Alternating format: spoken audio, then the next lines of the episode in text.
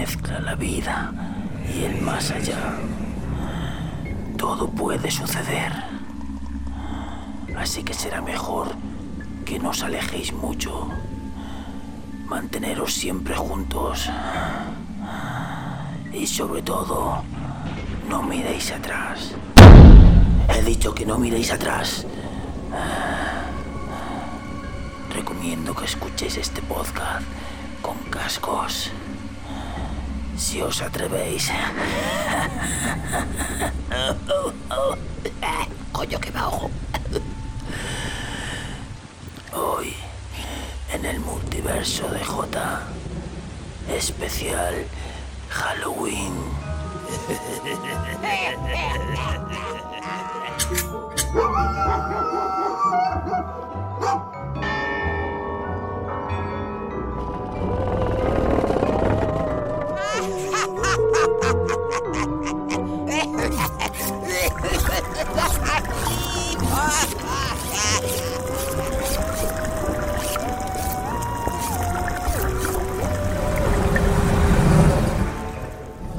Pues estamos en octubre y eso significan dos cosas.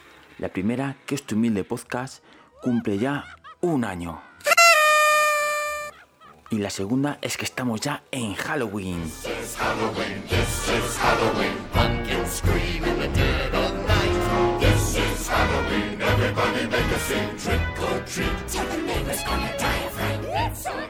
Comenzaremos hablando del origen de Halloween, que nada tienen que ver aquí los americanos, ya os lo digo yo. Seguiremos con Ainhoa y Rodrigo, dos peques que nos traen unos relatos inventados por ellos mismos. Hablaremos también de Antiville, Belchite, psicofonías. También hablaremos del expediente Vallecas, la historia real que inspiró la película Verónica de Paco Plaza. Y todo esto aderezado con más colaboraciones.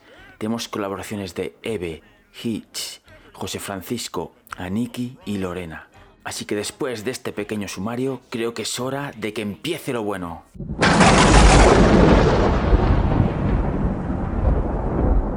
Halloween, o la víspera del Día de Todos los Santos, es una celebración que aunque la industria de Hollywood nos ha hecho creer a través de las series y películas que se trata de una fiesta de Estados Unidos, lo cierto es que su nacimiento no tiene nada que ver con América.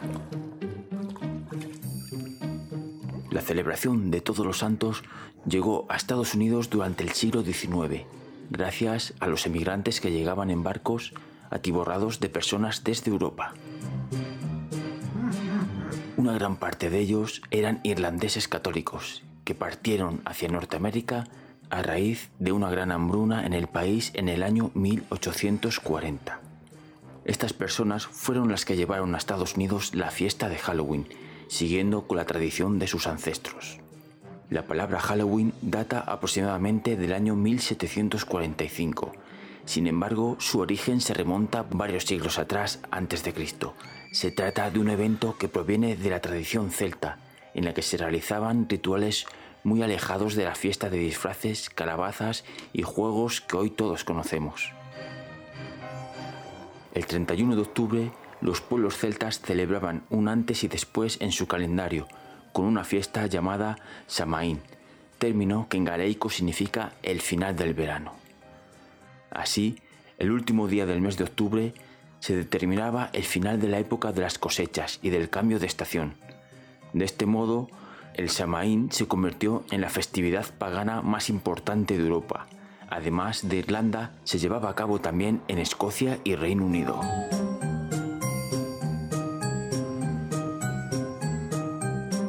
La vida se dividía en dos etapas, una de luz, primavera y verano, y otra de oscuridad, otoño e invierno.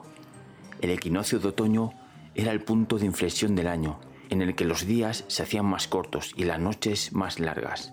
Con todo ello, el Samaín se presentaba como una fiesta para decir adiós al buen tiempo y al Aug, el dios del sol. Esta fiesta se prolongaba durante tres días. Los celtas creían que la noche del 31 las fronteras entre el mundo real y el más allá se rompían y los difuntos reaparecían para caminar entre los vivos. Por este motivo, se realizaban rituales sagrados que tenían como principal objetivo la comunicación con los otros. Los espíritus buenos eran invitados, mientras que los malignos eran disueltos para que se alejaran lo máximo posible. La llegada de los irlandeses a Estados Unidos provocó el traspaso de sus tradiciones al otro lado del charco, donde fueron evolucionando y cambiando algunas de las actividades realizadas durante ese día. Por ejemplo, se integró más adelante la costumbre de tallar los jacks o lantern, o sea, las famosas calabazas. Estas proceden de la historia de Jack el Tacaño. La fiesta de Halloween empezó a celebrarse de forma masiva en Estados Unidos a partir del 1921, momento en el que se realiza el primer desfile en Minnesota. Poco a poco, esta fue creciendo hasta que en los años 70 se produjo un boom definitivo gracias a la sala Halloween de John Carpenter. A partir de entonces, Halloween se ha ido calando en la sociedad, que guarda la noche del 31 como una de las citas indiscutibles del año.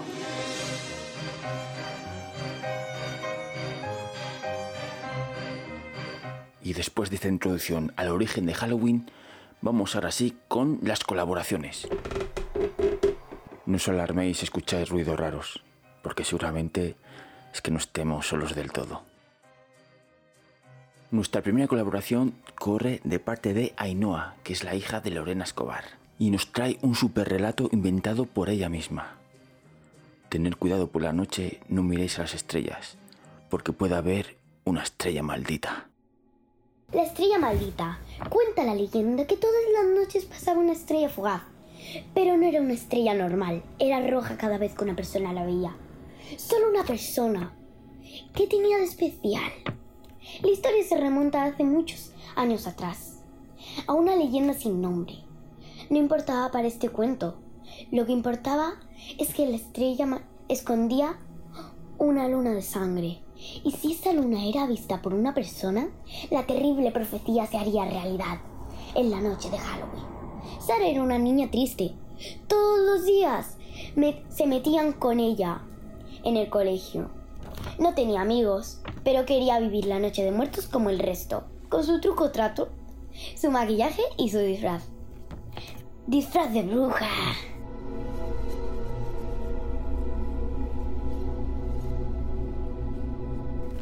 Esa noche, Sara sale de casa y la estrella maldita se fija en ella. Es la escogida. El resto de niños se siguen riendo como hacen cada día, pero ella ya no los escucha. La estrella guía sus pasos porque sabe que Sara es la escogida. Sombras oscuras anidan en su interior. Malos pensamientos bailan en su mente. Sara, la elegida, por la estrella maldita, quiere convertir esa noche en una noche inolvidable. Sara por todas las calles y cada carcajada de burla es transformada por ella, con un hechizo que solo la estrella maldita conoce. La estrella y la luna de sangre que se ponen una corona de reina cada, cada noche Sara mueve la mano y ¡plum! Uno de los niños se convierte en un espectro, otro en sombra, otro en espíritu, otro en fantasma. Y así poco a poco todos los niños que durante años se habían burlado de Sara se convierten en su propio ejército de muertos vivientes. Es la profecía de la luna, de sangre estrella maldita. Nadie más se reiría de Sara. Ella es la escogida. Muchísimas gracias Ainhoa, me ha encantado este relato que has escrito. Espero que nunca dejes de escribir estos relatos tan terroríficos. A ver si sigues los pasos de tu madre y cuando seas mayor nos regalas tan buenos ratos como ella nos da. Y no paramos y seguimos con otro peque, esta vez Rodrigo, que es hijo de Aniki y nos trae otro relato escrito por él mismo. Cuando quieras, Rodrigo, cuéntanos ese secreto. El secreto, día 1. Y es una vez, en 1973, un poblado en la nada, en la nieve y rodeado por muchos árboles. La gente no hablaba mucho y se quedaba mucho tiempo en casa. Si salían siempre lo hacían con una escopeta. Se rumoreaba que había algo más allá del poblado. La gente salía por recursos pero nunca se alejaba mucho. Había una taberna, siempre abierta, donde los hombres se escondían para emborracharse. Por la noche la gente andaba sola y desaparecía. Por la noche el pueblo se llenó de una extraña niebla. Un día, un hombre llamado Pepe decidió salir del pueblo. Cuando regresó, dos semanas después, no se comportaba igual. Había cambiado. Día 2. Ese día ocurrió algo diferente. Un extraño llegó al pueblo con un coche negro en un Porsche.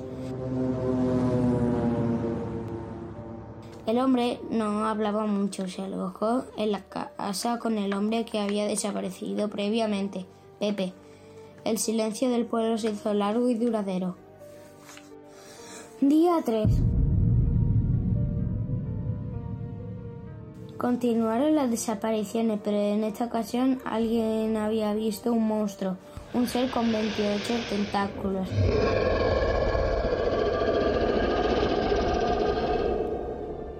y entre 4 a 5 metros de alto. El recién llegado al pueblo les comunicó a todos los habitantes del pueblo que debían darle caza, que era un cazador y por, su ayuda les pidió a cambio todos los objetos de valor que tuviesen. Día 4.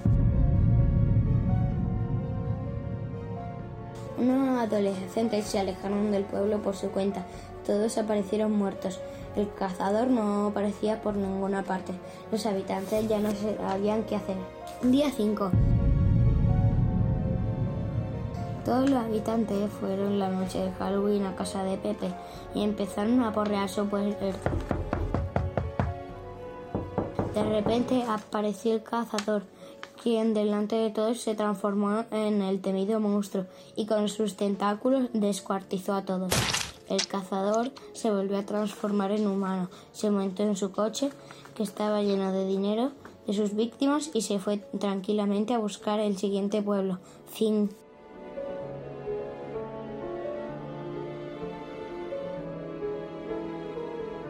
Pero qué listillo que es el cazador, ¿eh, Rodrigo?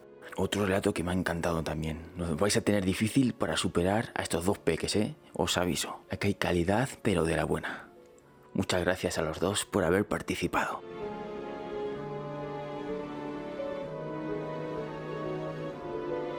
En las noches de Halloween, aparte de hincharte a chucherías, también hay sustos.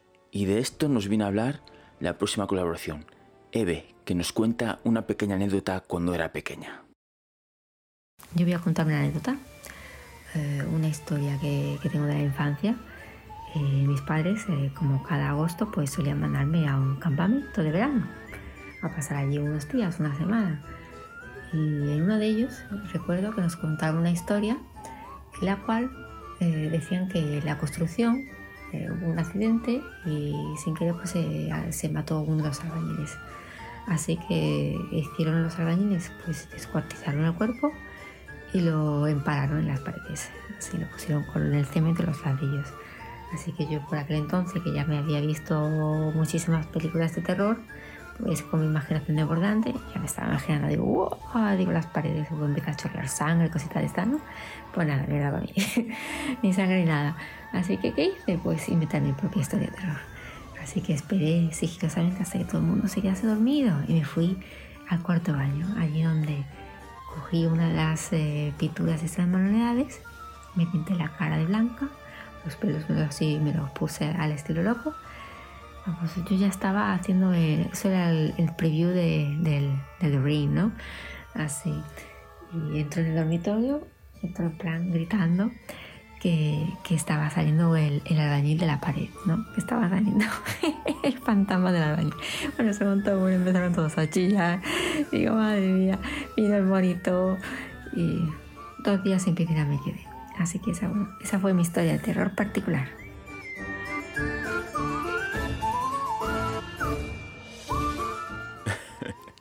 No esperaba menos de ti, Pues mira, voy a contar yo una anécdota, un, sustito que le hice a mi hermana pequeña, que este podcast no lo va a escuchar porque es una cojonada, así que aprovecho aquí y lo cuento. Pues resulta que estando aquí en mi casa yo tengo un pasillo largo y era la noche de Halloween y ella ya se iba a acostar. Y entonces digo, pues voy a asustarla con algo. Cogí un mechero y lo tiré al suelo que rebalara, ¿no? Para asustarla. Pero ¿qué pasó? Que lo di con tanta fuerza que el mechero explotó. Y el susto que se pegó, que se quedó sin respiración y todo, yo me acojoné. Creí que tenía que llamar hasta la ambulancia. Yo creo que esa fue la última vez que la asusté. No quise asustarla más. Casi me la cargo.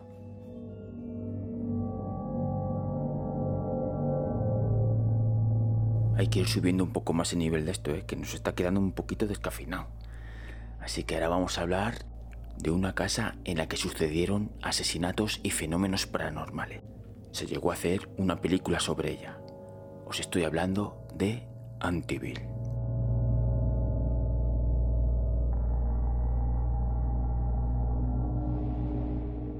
En 1974, Estados Unidos quedó impactado por el asesinato de una familia completa en un pequeño pueblo llamado Amityville, ubicado en Long Island. Todo comenzó cuando uno de los hijos del matrimonio de Feo, Roland, disparó a sus padres y cuatro hermanos. Mientras estos dormían en su casa en el 112 de Ocean Avenue.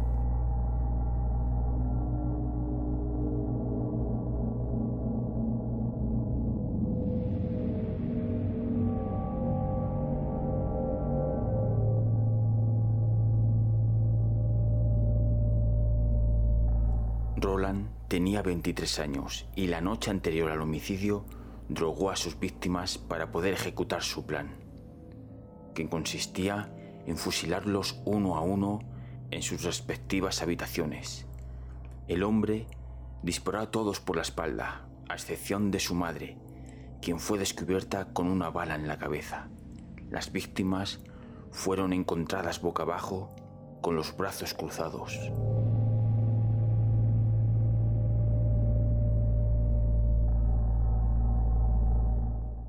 Tras el asesinato, Roland escondió la escopeta con la que disparó y corrió hacia un bar del pueblo donde señaló que alguien había asesinado a su familia.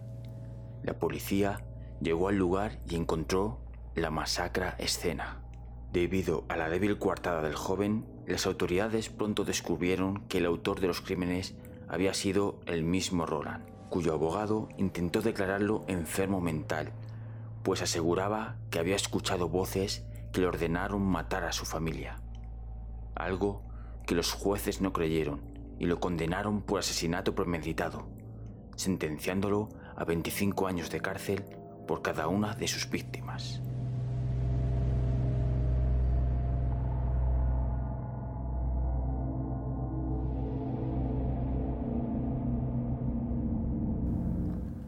Poco más de un año después, una nueva familia compró la casa y se mudaron a ella.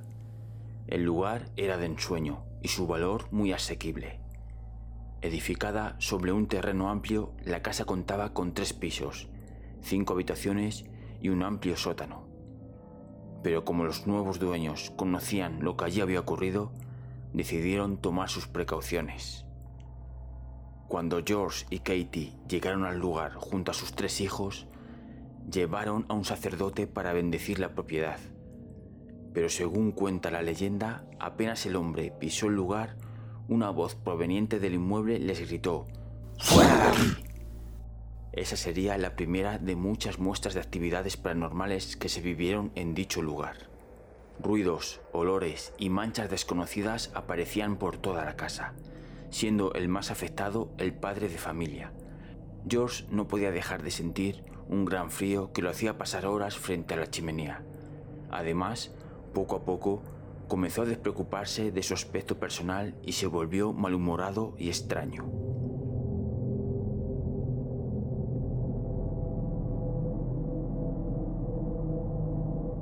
Mientras tanto, la hija menor del matrimonio, Melissa, comenzó a tener una amiga imaginaria llamada Judy, al igual que una de las víctimas de Roland. La presencia de esta figura se fue haciendo cada vez más fuerte en la casa, hasta que incluso otros pudieron verla.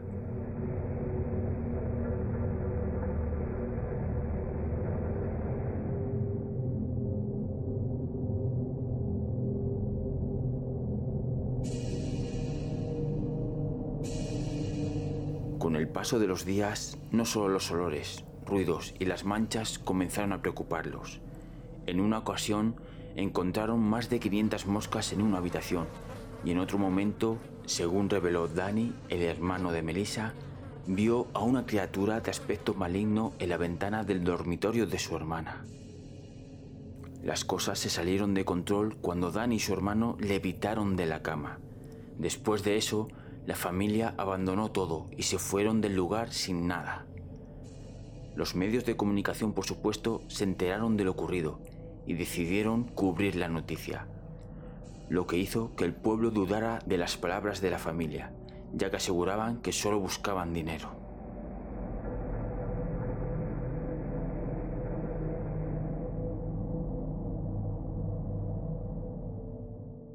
Mientras el pueblo no los creía, los Warren, un matrimonio expertos en temas paranormales, fueron llamados para investigar lo que estaba ocurriendo allí.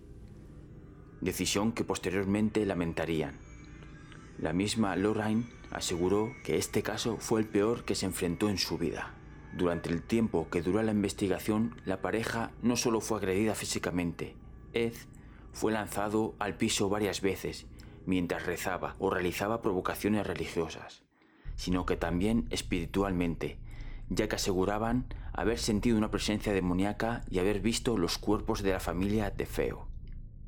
Y como si esto no fuera poco, el equipo de la pareja logró captar la imagen de lo que parece ser un niño fantasma en el segundo piso de la casa, donde se supone que no había nadie más. Aunque el horror de Antiville se convirtió en una leyenda en sí, había una que le precedía y que podía explicar todos los extraños hechos que vivieron estas familias. Según se decía en el pueblo, la tierra donde estaba construida la casa pertenecía a un hombre llamado John Kepchum, un practicante de magia negra que tenía una cabaña donde se edificó la casa. El hombre también pidió que sus restos fueran enterrados en aquella tierra. Otra leyenda aseguraba que los indios Sinicoc también en algún momento vivieron en esas tierras, las que fueron utilizadas para albergar a enfermos y a los locos. Los Warren creían que el sufrimiento que había ocurrido en ese lugar había dejado la propiedad con una energía muy negativa y una oscura historia, lo que es un imán para los espíritus demoníacos y lo sobrenatural. Gracias a los investigadores, los Lutz pudieron recuperar parte de sus cosas y la escritura de la propiedad, lo cual permitió que la casa pudiera ser nuevamente vendida. En el 2010 se vendió por 950 mil dólares y hoy está otra vez en el mercado.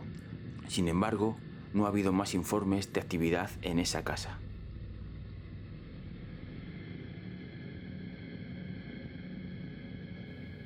Y ahora os voy a proponer un juego. Un juego que puede ser peligroso. Yo diría que mortal. Un juego que nos trae Hitch del podcast La Butaca Maldita. Muchas gracias, Jota, por dejarme entrar en tu podcast. Hoy no os voy a traer ninguna película. Desde la butaca maldita, os traigo un juego que os pondrá los pelos de punta. Esa música que me has puesto de fondo es perfecta para la ocasión. Gracias. Hoy vais a averiguar cómo experimentar el terror más escalofriante en vuestras carnes en esta noche de Halloween. Quiero dejar claro que no me hago responsable de nada de lo que pueda suceder si decides llevar a cabo este juego, al que a mí me gusta llamar Fiesta de Espíritus. Que no te engañe el nombre, muchos de los que estáis oyendo en este momento no os atreveréis a realizarlo. Os diré qué necesitáis para llevarlo a cabo. Una hoja de papel, un bolígrafo, una caja de cerillas, tres cerillas y un reloj digital con luz. Sé que algunos estáis pensando, no tengo un reloj digital con luz, pero sí que tengo el móvil. Pues os diré que eso no sirve. El móvil ha de estar apagado mientras realizamos este juego, al igual que todos los electrodomésticos de la casa que no sean indispensables. Bien, vayamos al meollo, os diré cómo se juega. Este 31 de octubre, noche de Halloween, cuando sean más de las 12, Has de asegurarte de que estás solo o sola en casa. Agarra una hoja de papel y escribe lo siguiente. Todos los espíritus, fantasmas y entidades del más allá están invitados a la fiesta de esta noche en mi casa, que tendrá lugar desde la 1 hasta la 1 y 10 de la madrugada. El intervalo de tiempo podéis cambiarlo, aunque no os lo aconsejo. Creo que con 10 minutos será suficiente. Este mensaje tendrás que escribirlo tantas veces como estancias o habitaciones haya en tu casa, contando con cuarto de baño y cocina. Una vez los tengas todos, sitúate en el pasillo y cierra todas las puertas de la casa. Y a continuación, pasa esos papeles por debajo de las distintas puertas, uno por cada una. Apaga todas las luces de la casa y dirígete hacia tu habitación, situándote cara a la pared en un rincón. Recuerda llevar contigo una caja de cerillas con tres cerillas y el reloj puesto en la muñeca. Todo esto, claro está, teniendo en cuenta la hora que es. Si en el papel escribiste desde la 1 hasta la 1 y 10 de la madrugada, puedes empezar a prepararte cuando queden escasos dos minutos, para así dar margen de tiempo y que las cosas salgan bien, porque os aseguro que os conviene que salgan bien. Estando cara a la pared en un rincón de tu habitación, Agarra la caja de cerillas y enciende una cerilla. Si no enciende, no te preocupes. Tírala e intenta encender la siguiente. Si tampoco funcionó, no te preocupes, tírala. E inténtalo una vez más. Si por fin una de las tres consigue arder, siento decirte que no podrás dar marcha atrás. Y tendrás que aguantar el tiempo que has estipulado en todos los papeles que repartiste por tu casa. Cara a la pared, sin darte la vuelta, Oigas lo que oigas y sientas lo que sientas. Te aseguro que no será nada fácil. Empezarás a sentir que hay alguien más contigo en la habitación. Empezarás a oír ruidos de lo más extraños. Muebles que se arrastran. Objetos que se caen. Sitios en los que hay golpes, los que no sabes de dónde provienen y por qué se efectúan. Pero están ahí y te atormentarán durante esos 10, 15, 20 minutos lo que tú hayas elegido. Por eso te recomiendo que no pongas mucho. Porque aquellos que jugaron redactan que aquellos 10 minutos fueron los más escalofriantes de su vida. Y aquellos que se atrevieron a dar las luces y a darse la vuelta para mirar qué sucedía, no volvieron a ver la luz del sol. ¿Te atreves a jugar?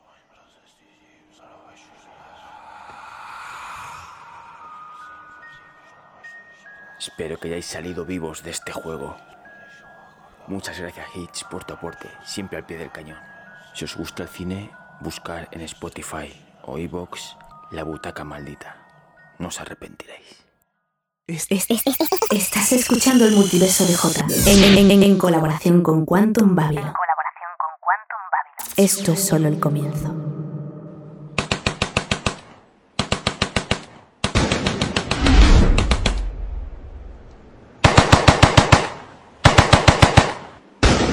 Chite es sinónimo de masacre, de una historia fratricida que desgarró el transcurso de la Guerra Civil Española. El asedio fue monstruoso, por tierra y por aire. Un centenar de aviones moscas y chatos bombardearon el pueblo con fiereza. Los cañones machacaron las posiciones defensivas. Los combates comenzaron a librarse calle por calle, casa por casa. Los cadáveres se amontonaban y se pudrían sofocados por el calor del verano. Parece que lo único que quedó allí atrapado no fueron sus ruinas, ya que se dice que en el pueblo pesa una maldición a partir del baño de sangre que se derramó sobre esos secos suelos. Fueron tantas las historias de eventos sobrenaturales que expertos llegaron al pueblo a cerciorarse de que no fueran ciertas esas patrañas. Pero las psicofonías que lograron reproducir decían todo lo contrario. Gritos, llantos, bombas, disparos, todos los componentes de las batallas de antaño reproducidos por aparatos grabados en la actualidad. Algo sin duda peculiar y muy espeluznante. La guerra de aquellos años está presente en la actualidad en cada ruina de ese escalofriante pueblo. Son muchas las historias contadas por los visitantes, tales como personas que caminan por las calles y desaparecen a lo lejos, el sonido de unas campanas ya inexistentes en el lugar, o la presencia de un joven en las ruinas del campanario. Quién sabe, quizás sea el mismo que las haga sonar.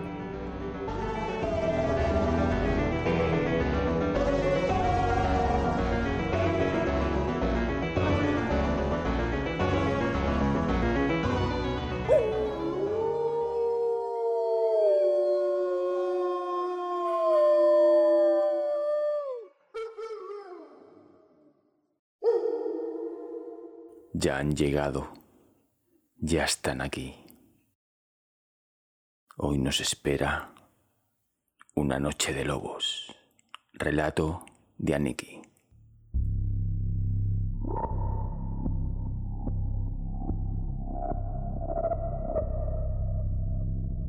Esa noche habían cerrado el bar antes de tiempo. La luna llena ocupaba un cielo oscuro sin estrellas. Las calles estaban vacías y heladas. Los pocos lugareños que aún deambulaban por ellas se dirigían rápidamente hacia sus casas. Todos en el pueblo sabían que no debían estar fuera de la protección de su hogar los días de luna llena. Era una ley no escrita. Dentro del bar tres hombres con semblante serio compartían en silencio una botella de viejo whisky. Rodrigo, el más alto y fornido de los tres, intentó hablar, pero sus labios, que enmarcaban un rostro oscuro lleno de cicatrices, se cerraron temblorosos. Sus ojos verdes se centraron en contemplar el vaso que sostenía entre sus manos. Sus compañeros de mesa, Antonio y Manuel, hermanos, no se atrevían a moverse. El silencio de la noche fue cortado por un grito desgarrador. Los tres hombres se levantaron rápidamente para dirigirse presurosos hacia una pequeña habitación oculta tras una puerta verde. En el suelo, sobre un sucio colchón, había una chica tirada entre restos de cajas y botellas de alcohol vacías. Su cara era el reflejo del miedo y del dolor. Apenas cubierta por un viejo camisón raído y sudado, su pequeño cuerpo era fácil de adivinar. El cabello de la muchacha, húmedo y negro, estaba pegado a su cara, acentuando más si cabe su imagen frágil. El vientre, abultado de la chica, parecía tener vida propia. Pequeñísimas manos, pies y rodillas lo empujaban sin compasión. Sus muslos abiertos comenzaron a teñirse de roja sangre. Rodrigo se arrodilló junto a la chica, mientras los hermanos permanecían impasibles ante la puerta. Rodrigo acarició suavemente la frente de la muchacha mientras le susurraba Ya falta poco. Lo estás haciendo muy bien. Todo está a punto de terminar. Con los ojos desencajados y en un último esfuerzo la chica dio a luz mientras moría desangrada y rota por dentro. Rodrigo cogió a la pequeña criatura peluda entre sus brazos. El recién nacido se debatía furioso y de su pequeña y rosada boca salían unos minúsculos colmillos que luchaban por alcanzar algo que aún no entendía. Antonio dijo en voz alta El niño tiene hambre. Manuel, sin mediar palabra, se agachó ante el cadáver y con un cuchillo de sierra abrió la caja torácica de la difunta madre para tocar su corazón.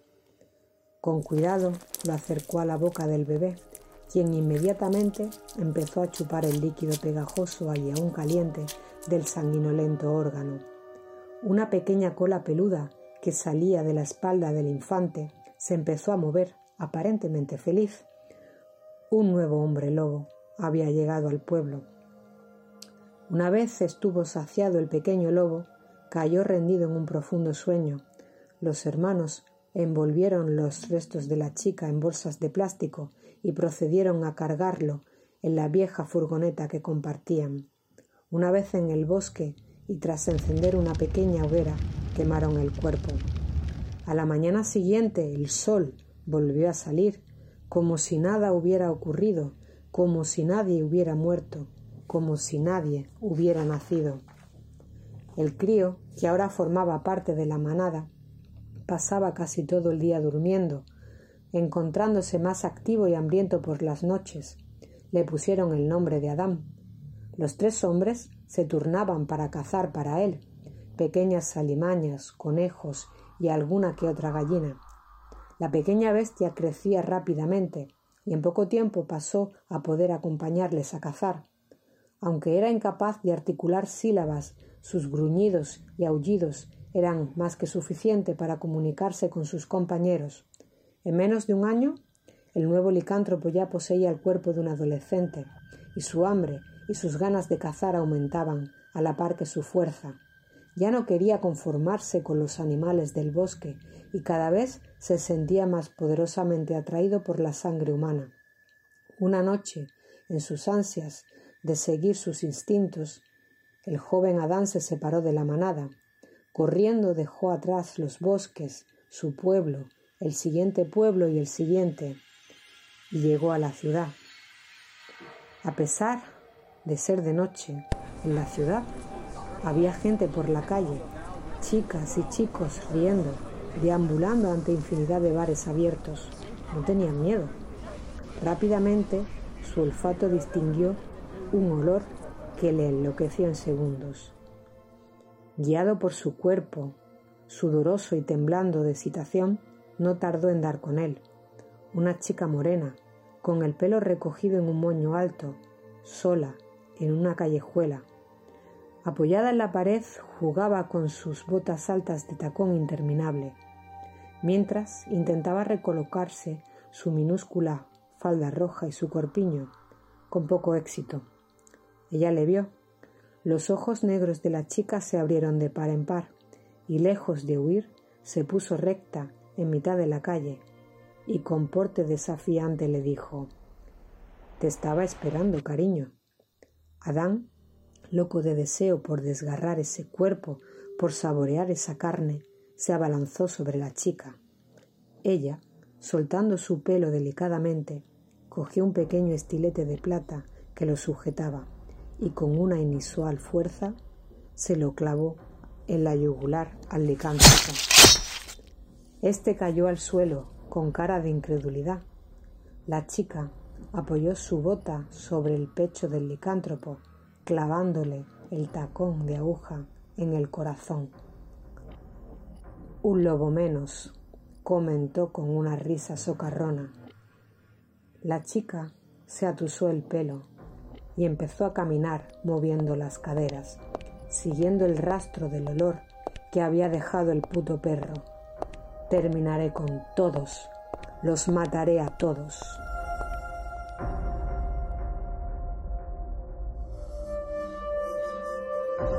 Me ha encantado el relato, verdad, Nicky. Te ha quedado genial.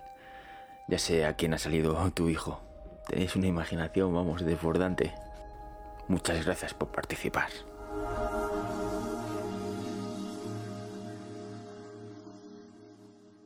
Y ahora me voy a poner un poco serio porque lo que viene ahora son las psicofonías y quiero deciros que en un momento dado pondré un trozo de una psicofonía y si no estáis preparados para escucharla, eh, podéis adelantarla unos 20 segundos, creo que dura más o menos. Porque yo no me hago responsable si la escucháis de lo que os pueda pasar. Quedáis advertidos.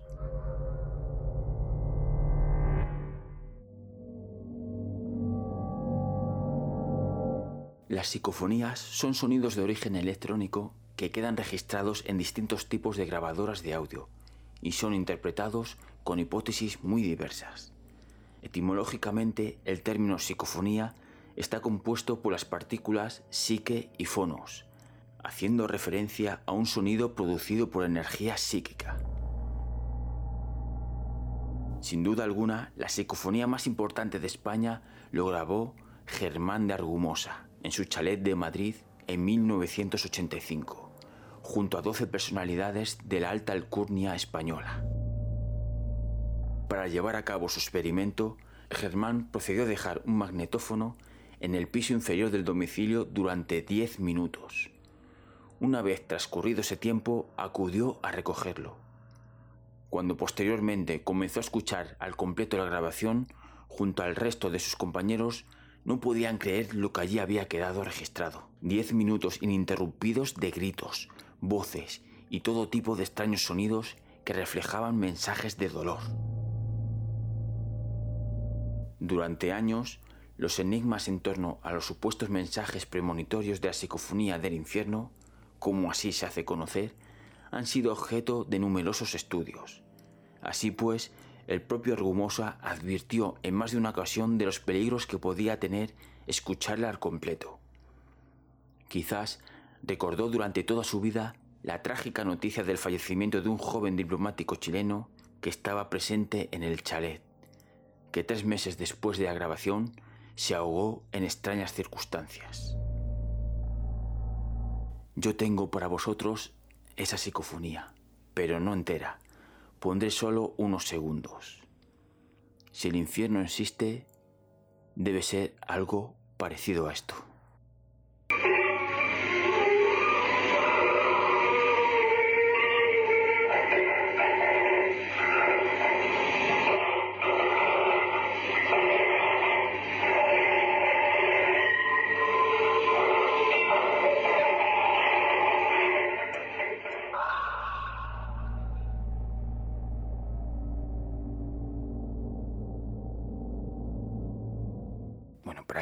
Este mal sabor de boca que ha dejado la psicofonía, si la has escuchado, tenemos ahora la colaboración de José Francisco, que nos trae una fobia llamada paraskevidecatriafobia.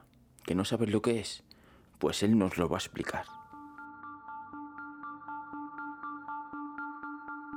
Hola a todos, soy José Francisco Alonso y estoy por aquí con mi amigo J para contar algo con temática de terror, por eso de que es Halloween y como ya es costumbre lo voy a relacionar con el mundo de la medicina. En este caso iba a hablar del miedo al número 13, conocido como triskaidecafobia, pero he decidido rizar el rizo y hablar de otro miedo más concreto, retorcido y ya que estamos en estas fechas de Halloween, más digamos americano. Vamos a ver si lo digo bien a la primera.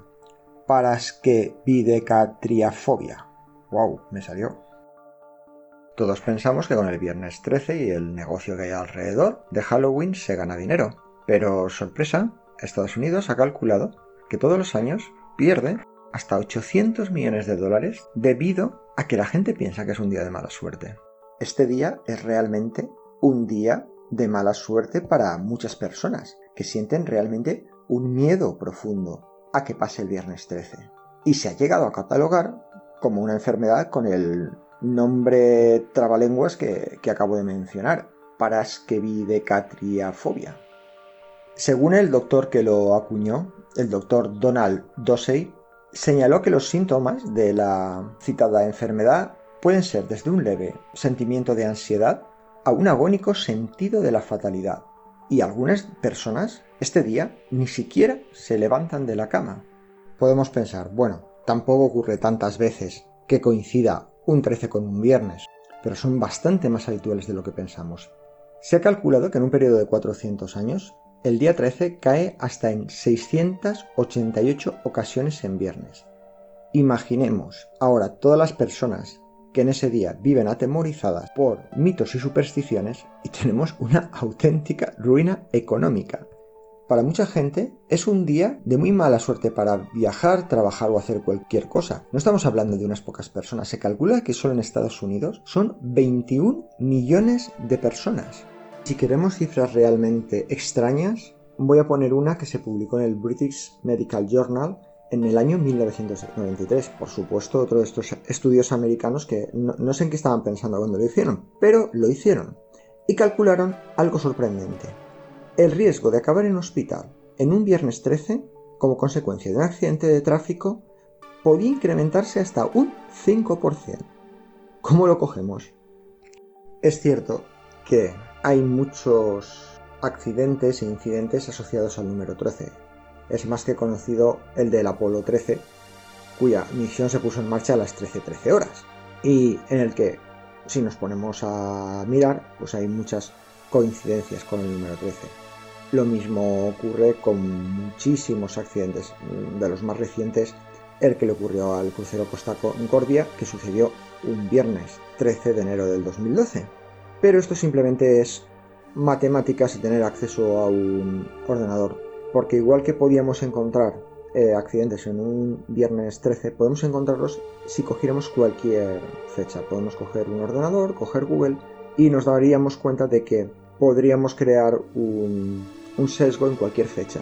Lo que ocurre es que tendemos a indagar mucho en todos los sucesos alrededor de este día. Si por ejemplo fuera un 27 de marzo o un 5 de abril, ocurriría exactamente lo mismo. Podríamos encontrar toda una serie de, de sucesos en dichas fechas. Y el mero hecho de que pensáramos que en esas fechas iba a ocurrir algo haría que nuestra conducta cambiase, con lo cual provocaría una serie de incidentes diferentes a otros días por el mero hecho de que estaríamos condicionados por lo que pensamos que ocurra en ese día.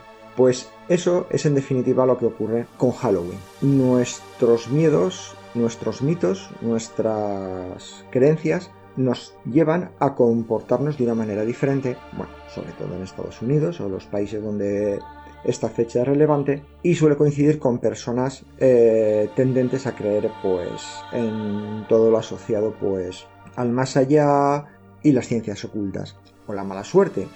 Pero el hecho es real, ejerce un efecto sobre nosotros y nos induce un miedo y una angustia que nos lleva a comportarnos de una manera diferente. Así que sí, existe una enfermedad con dicho nombre y aunque no sea conocida, os puedo garantizar que afecta a muchísima gente y, por mucho menos, alguien se queda en la cama.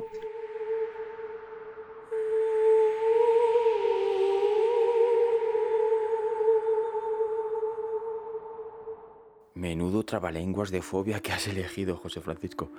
Madre mía, yo aunque lo hayas escuchado que lo he dicho la primera, lo he repetido como 20 veces y he cogido el que mejor me ha quedado. He hecho un poquito de trampas. Y muchas gracias porque cada vez que apareces tú le das un valor didáctico al podcast increíble. Muchísimas gracias.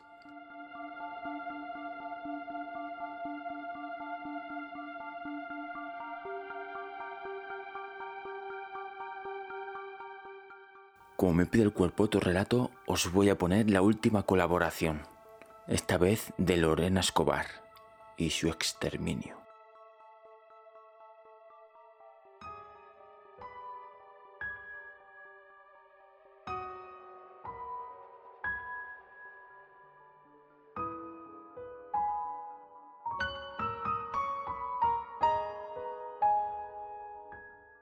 Que salga el dolor. Dios es un exterminio. ¿Estás nombrando a Dios? Algo se ríe de fondo, lo mismo que rasca y descarra, porque te acaban de romper el corazón en mil pedazos. El daño transforma, muta y escupe. Eso piensa Clara, bonito nombre, mientras se pone su disfraz de bruja. ¿Desde cuando las brujas se han convertido en un escaparate? Ellas que adivinaron el futuro de la inconsciencia, ellas que ardieron en cuerpo y no en mente, ahora son blasfemadas en goma espuma y medias de rejilla. Se han convertido en una bruja sexy. Algo se ríe de fondo. Clara, de pelo y corazón oscuro, sale a la calle de noche, esa noche, donde los cuervos se esconden de las palomas, donde hay entrada y salida a vehículos infestos de corazones podridos. Sale a la calle porque salen todos. Es una fiesta, la fiesta de los muertos. ¿Qué entenderán los vivos? Le acaban de romper el corazón y se lo quiere coser con tequila. No existe mejor pegamento. Ríe con descana porque las brujas no entienden de melodías dulces, de falsas vanidades, no entienden de egos, de buenas costumbres. Las brujas crean y descrean, aman y desaman, matan y asimilan, cargan y descargan aquello que el mortal no se atreve a pronunciar en voz alta. Las brujas no nacieron para convertirse en disfraces. Algo se ríe de fondo.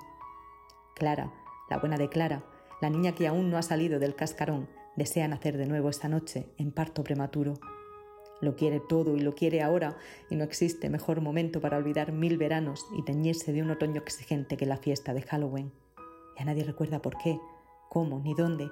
Ya nadie recuerda que ese día se unen reinos para los que no existen leyes.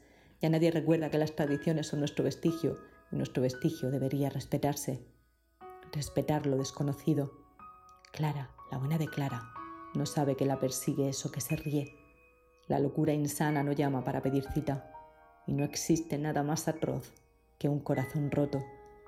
Los niños tocan las puertas de las casas con un truco o trato que huele a perfume estancado en tuberías desesperadas.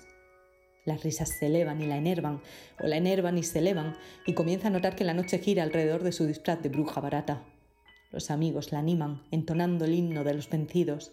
Él no era para ti, no te merece, no vale la pena que descastes tanta lágrima. Y ella solo piensa, solo puede pensar, porque algo se ríe de fondo, en que salga el dolor. Es un exterminio. El sueño de la razón produce monstruos. El licor transparente enciende su alma y cuando el alma se enciende el mundo calla. El mundo tiembla. Le basta una simple mirada para saber lo que quiere y lo que no quiere. Ya se lo dijeron las manchas de rímel en su almohada. El sufrimiento es opcional. Matar es opcional. Lo único aleatorio es morir y se siente más viva que nunca. Algo se ríe de fondo. Lleva una navaja en el bolso, conciencia de una abuela que la crió con sangre, sudor y callos en los dedos. Cuídate de los lobos, pequeña, que los lobos se cuiden de la bruja, abuela. Rasca y descarra los cuellos que se giran hacia ella cuando se ríe con compases inadecuados, surcando el aire de una noche que pretendía ser clemente. Rasca y el líquido le besa los labios. Por fin alguien la besa con rabia. Matar es opcional y su corazón herido escoge. La vida es un sendero en continua bifurcación. Pobres de los que se cruzan con ella por la noche, esa noche. Solo asimila la silueta de una bruja barata vendiendo cuchilladas baratas. ¿No querían terror? A fin de cuentas, Clara, la luminosa Clara, siempre fue una buena niña. Eso contará la abuela cuando el alba descubra la masacre en ciernes. Eso contará la leyenda en un relato que llegará después de este, porque los cuentos no paran, porque esta madrugada huele a hoguera recién prendida y a historias que se graban en memorias vírgenes de recuerdos. Eso cuento en este cuento de Halloween, que es la triste historia de un amor triste. Si no lo has entendido es que detrás de ti algo se ríe.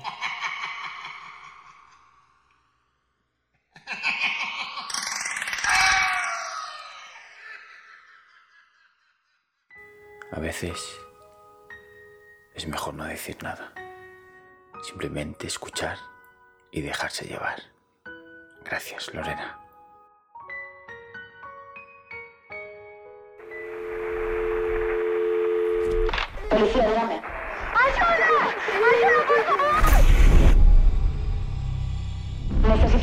Y me describas lo que estás viendo. ¡Está aquí! ¿Sigues ahí? ¿Hola? El caso Vallecas toma su nombre del barrio de Madrid, donde en un piso de la calle Luis Marinocho se produjo una secuencia continua de fenómenos paranormales que también requirieron la intervención policial.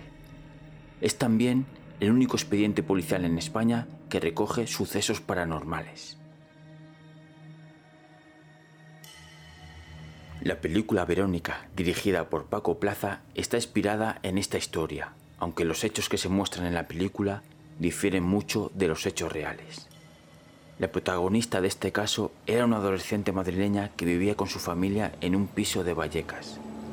Ella comenzó a interesarse por los fenómenos ocultos y un día en la escuela dirige una sesión de vocación de espíritus con una tabla Ouija, junto a dos compañeras suyas. La sesión fue descubierta por una profesora, que rompió la tabla en dos. Las muchachas presentes en el lugar dicen que vieron salir humo del vaso utilizado en la mesa de Ouija, el cual fue inhalado por nuestra protagonista. A partir de ese momento, la adolescente comienza a sufrir de insomnio, alucinaciones y ataques epilépticos. Describe extrañas formas humanas que acudían a verla de noche, sin rostro y cubiertas con un manto, pidiéndole que las acompañara. Sus padres la llevaron a diferentes hospitales, tratando de encontrar el motivo de su malestar, pero los médicos nunca pudieron encontrar nada. Durante el pico final de sus ataques, el 13 de julio de 1991, la chica agredió violentamente a su hermana, quien terminó desplomándose en el suelo con espuma saliendo de la boca. Al día siguiente, el 14 de julio, la adolescente sufrió un severo ataque de catalepsia. La llevaron al hospital Gregorio Marañón, entró en coma y esa misma noche murió. La autopsia no logra explicar los motivos de la muerte, hablando de muerte súbita y sospechosa. Desde el momento en que ella muere, los fenómenos paranormales en la casa de los padres se acentúan notablemente. La madre escucha la voz aulladora de su hija llamándola desde la habitación de la casa, la risa de un anciano traspasando las paredes, vidrios rompiéndose sin explicación, objetos que se mueven, puertas que se abren y se cierran solas. Una noche, la madre siente que alguien le toca las manos y los pies mientras duerme. Otra noche, las pequeñas hijas se despiertan aterrorizadas, con las muñecas golpeadas violentamente contra la pared.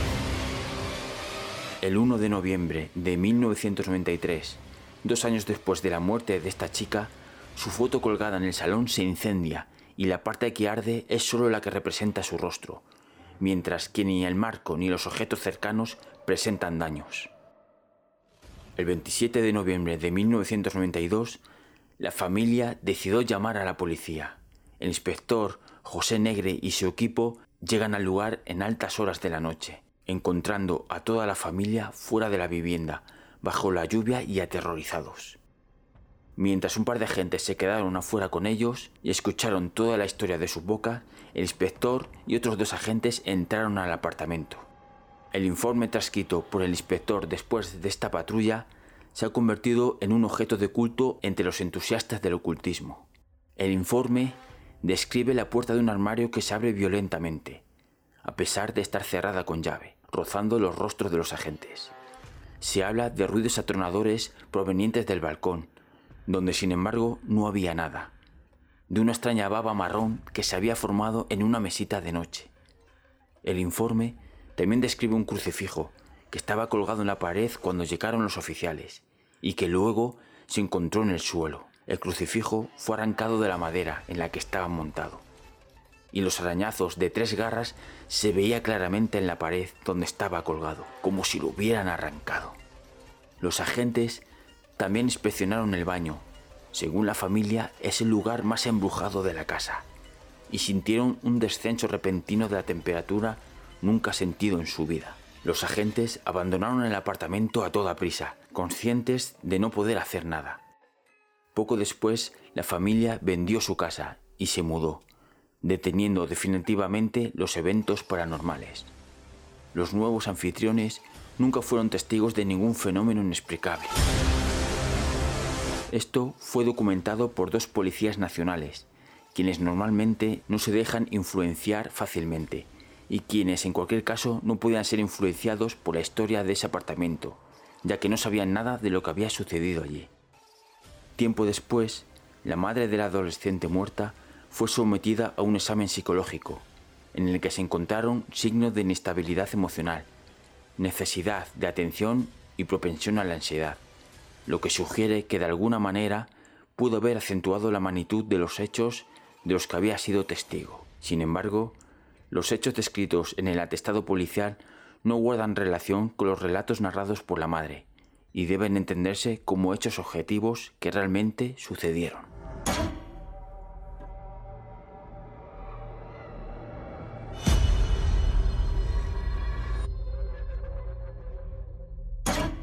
Entre unas cosas y otras, al final vamos a hacer la hora de programa, así que yo creo, con todo el dolor del mundo, que esto ya llega a su fin. Espero que hayáis pasado un buen rato bueno, un buen rato no, un mal rato. Porque para eso está este episodio, para pasarlo mal. Y si esto se os ha hecho corto, también podéis ampliarlo un poco con los episodios de Viaje por las leyendas de España y de Black Tepes a Drácula, para seguir pasando un poquito de miedo. Y ahora sí, yo me despido. No hay tiempo para más despedidas. Esto se acaba ya aquí. Vamos, iros y nos quedaréis atrapados aquí para siempre. Vamos, fuera de aquí, fuera.